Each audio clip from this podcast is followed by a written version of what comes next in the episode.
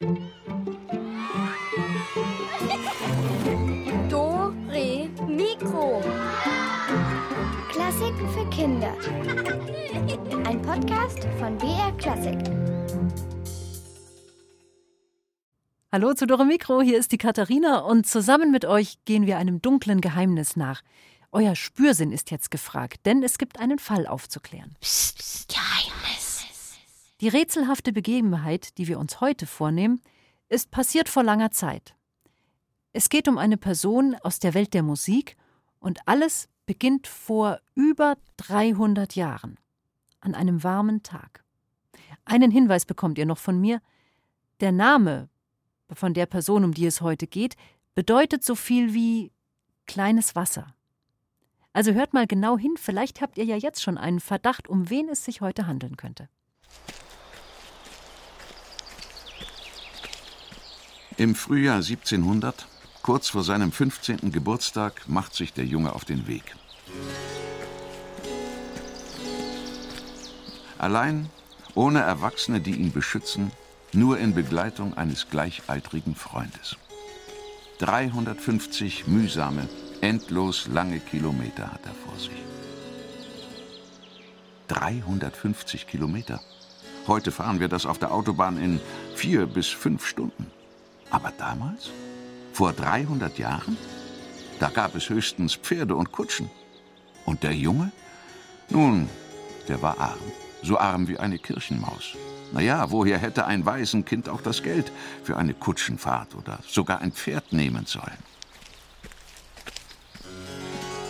Also stellt euch vor, 350 Kilometer, die der Junge Schritt für Schritt zu Fuß zurücklegen muss, über staubige Landstraßen und düstere Waldwege, durch unheimliche Dörfer, vorbei an lärmenden Städten. Wie lange wird er unterwegs gewesen sein? Zehn Tage? Zwölf Tage? Wo hat er geschlafen? Was hat er gegessen, wenn sein Magen knurrte? War er ängstlich? Fühlte er sich einsam? Damals, vor 300 Jahren, als viele Menschen nie über ihren Heimatort hinauskamen, muss so eine Reise ein gefährliches Abenteuer gewesen sein.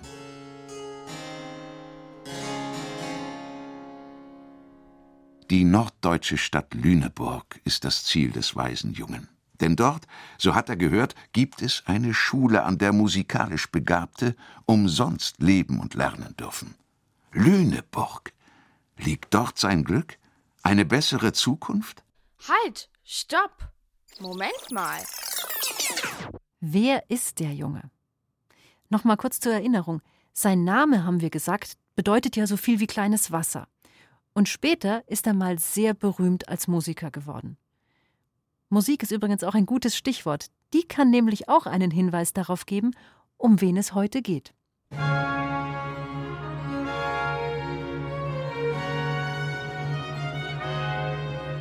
Natürlich hat unser Wanderer auch einen Namen. Sebastian. Und Johann. Alle männlichen Mitglieder seiner Familie, der Familie Bach, heißen so. Sebastian? Johann? Richtig. Der Junge unterwegs ins Ungewisse ist kein anderer als der berühmte Komponist Johann Sebastian Bach.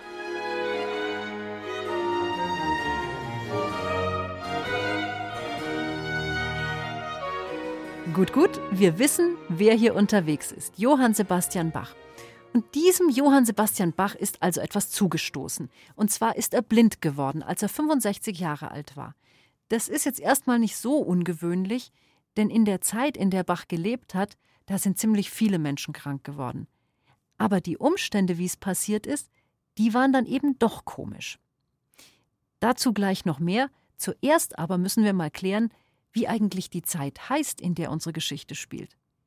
Das war ja, wie gesagt, so vor über 300 Jahren. Nennt man die Zeit A, die Antike, B, die Barockzeit oder C, die Zeit der Klassik? Kurz nachdenken, dann geht's weiter.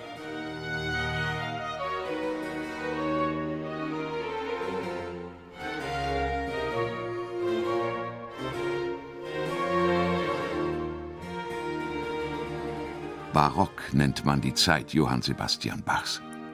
Wenn wir heute eine Barockkirche oder einen Barockpalast besichtigen, dann staunen wir über deren Prunk und Farbenreichtum. Wie Schatzkästchen oder üppige Sahnetorten sehen diese Gebäude aus. Die Barockzeit war jedoch eine Zeit starker Gegensätze. Pracht und Elend, Leben und Tod liegen eng beisammen. Diese Erfahrung musste der 1685 in Eisenach geborene Johann Sebastian Bach immer wieder machen. Zum Beispiel im Jahr 1694, als seine Mutter stirbt. Es sollte noch schlimmer kommen. Wenige Wochen später stirbt auch sein Vater, der Stadtpfeifer Johann Ambrosius Bach. Johann Sebastian ist neun Jahre alt und vollweise.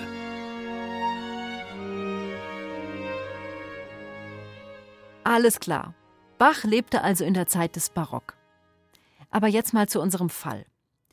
Johann Sebastian Bach wird also im Alter von 65 Jahren blind und bald darauf stirbt er auch noch. Jetzt gibt es so Gerüchte, dass bei der ganzen Sache jemand eventuell nachgeholfen hätte. Vielleicht ja jemand, der neidisch war oder der sonst irgendwie einen Hass auf Bach hatte. Das heißt, wir müssen uns jetzt das Leben von Johann Sebastian Bach sehr genau anschauen, um uns mal einen Überblick zu verschaffen. Achtet auf jeden Hinweis. Übrigens, mit welchem Instrument ist Johann Sebastian Bach nochmal so richtig berühmt geworden? Kurz nachdenken. War das die Orgel? Oder war es die Flöte? Oder war er doch eher Meister an der Trompete? Vielleicht hat er aber auch Schlagzeug gespielt. War das sein Instrument? Gleich gibt's die Auflösung.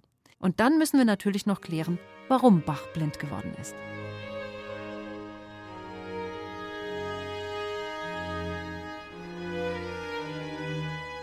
Gott sei Dank sind die Bachs eine große Sippe, in der fast jeder ein Musiker ist. Der kleine Sebastian zieht zu seinem älteren, bereits erwachsenen Bruder Johann Christoph. Nur ist er alles andere als begeistert. Christophs Gehalt als Organist ist so mickrig, dass er seine eigene Familie kaum ernähren kann. Trotz aller Schwierigkeiten nimmt er den jüngeren Bruder auf. Er unterrichtet ihn und staunt über dessen Orgeltalent.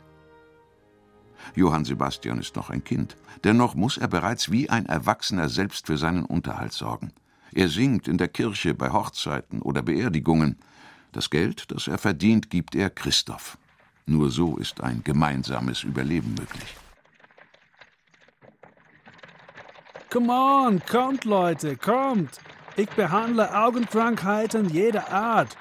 Wenn ihr meinen Karren seht, dann wisst ihr, es naht Hilfe für eure Augen. Uh, Moment mal, was war das denn? Ein fahrender Arzt oder wer ist das? Der Typ sieht total komisch aus, mit einem langen Gesicht und einer riesigen Lockenperücke.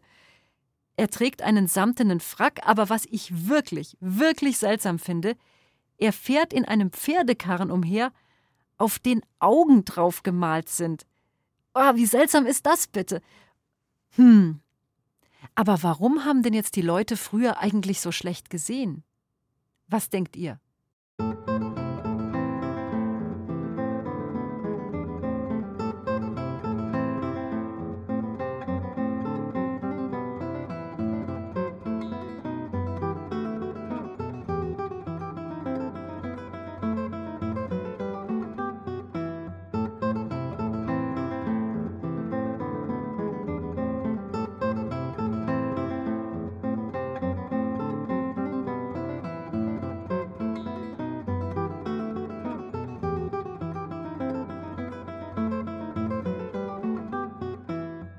Ja, es ist natürlich schon klar.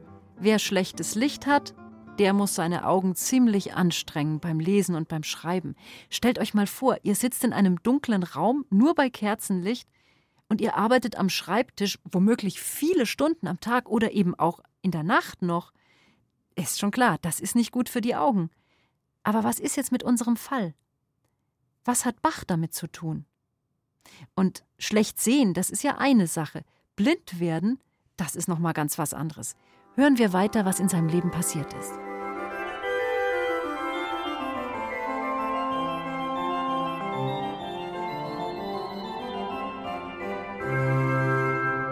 Die wenigen Gemälde, die wir von Johann Sebastian Bach haben, zeigen einen ruhigen, rechtschaffenen Mann. Wir sehen einen gesetzten, freundlich dreinblickenden Herrn, der wirkt, als könne ihn nichts aus der Fassung bringen. Der Eindruck täuscht. Johann Sebastian konnte sich aufregen, jähzornig Gift und Galle spucken. Dummheit oder unsinnige Befehle der Obrigkeit brachten ihn immer wieder zur Weißglut.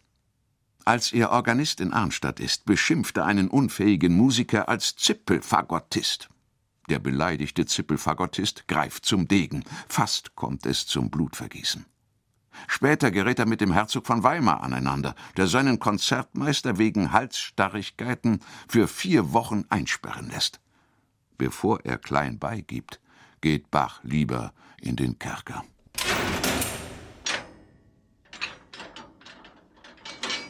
Oha, Bach war also im Kerker. Und der Zippelfagottist, also der hatte garantiert eine Mordswut auf ihn. Ob der vielleicht auch was damit zu tun hat, dass Bach sein Augenlicht später verliert? Vielleicht ja aus Rache? Na, wer weiß. Aber im Augenblick ist Bach auf jeden Fall noch im Kerker. Das hält einer wie der ganz bestimmt nicht lange aus. Was glaubt ihr? Wie wird der wohl freikommen? Ist er vielleicht einfach ausgebrochen aus dem Gefängnis? Hat er magische Kräfte benutzt? Oder hat er einfach abgewartet? Überlegt schnell, wir brauchen eine Antwort. Die Lösung ist, Bach hat gewartet, bis er freigekommen ist. Aber immer noch kein Hinweis, warum Bach am Ende seines Lebens blind geworden ist. Oder vielleicht doch? Yes, yes, Hilfe für eure Augen. Ihr habt ein Problem, ich bin die Lösung. Oh nee, schon wieder dieser Typ mit dem Augenkarren. Ah, naja, also bislang ist ihm Bach jedenfalls nicht begegnet, glücklicherweise. Mittlerweile wohnt Bach auch ganz woanders. Weiter geht's in Bachs Leben. 1723 tritt Bach eine neue Stelle an. Er wird Thomaskantor in der wohlhabenden Stadt Leipzig.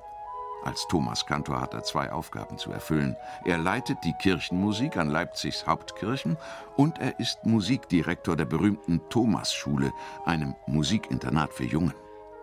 Der ungeduldige und aufbrausende Herr Bach als Lehrer? Man kann sich vorstellen, dass dies nicht immer gut geht.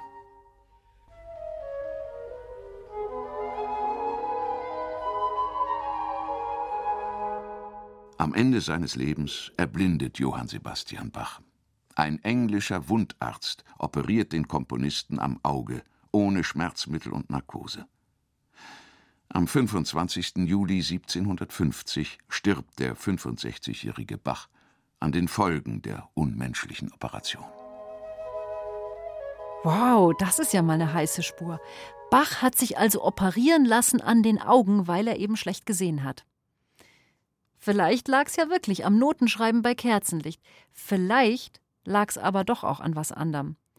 Also auf jeden Fall hat er sich behandeln lassen, aber wer ist denn bitte dieser Typ, der das gemacht hat? Der ist doch gerade mit seinem Augenkarren auf dem Jahrmarkt angekommen. Come on, everybody, kommt alle zu mir. Ich mache eure Augen gut. Da bin ich mir jetzt aber nicht so sicher. Fragen wir ihn mal selbst. Hallo, wer sind Sie eigentlich? Hallo, ich bin John Taylor. Aha, also offenbar ein Engländer. Und äh, Sie sind Arzt? Ja, äh, hm, also ich mache viele Operationen, ne? Ja, das war aber nicht die Frage. Sind Sie ein echter Arzt? Hm, ne, ja, ich habe eine große Erfahrung. Hm, ja. Ähm, Johann Sebastian Bach hat sich auch von Ihnen operieren lassen. Und er ist kurz darauf gestorben. Oh ja, ja, das kann schon sein, dass einige meiner Patienten nicht mehr ganz so gut wurden, ja. Also man könnte sagen, sie wurde blind. Ja, sowas passiert eben. Es waren bestimmt nicht mehr als 200 bis 300 Patienten.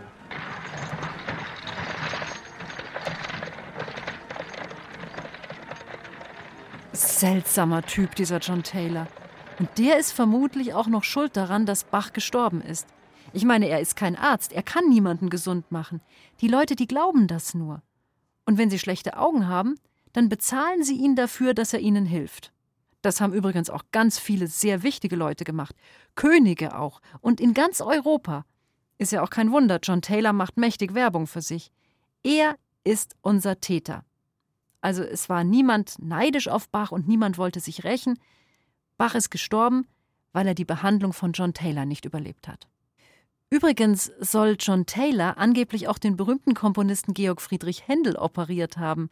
Und der ist dann, Überraschung, auch blind geworden. Was am Schluss aus John Taylor wurde, weiß man nicht mit Sicherheit. Ich habe aber gehört, dass er am Ende seines Lebens selbst blind geworden sein soll. Das war das Dore Mikro Geheimnis für diesmal. Bald gibt's wieder eine neue Folge und ich würde mich freuen, wenn ihr dann wieder mit uns ermittelt. Ciao, Servus, macht's gut, eure Katharina.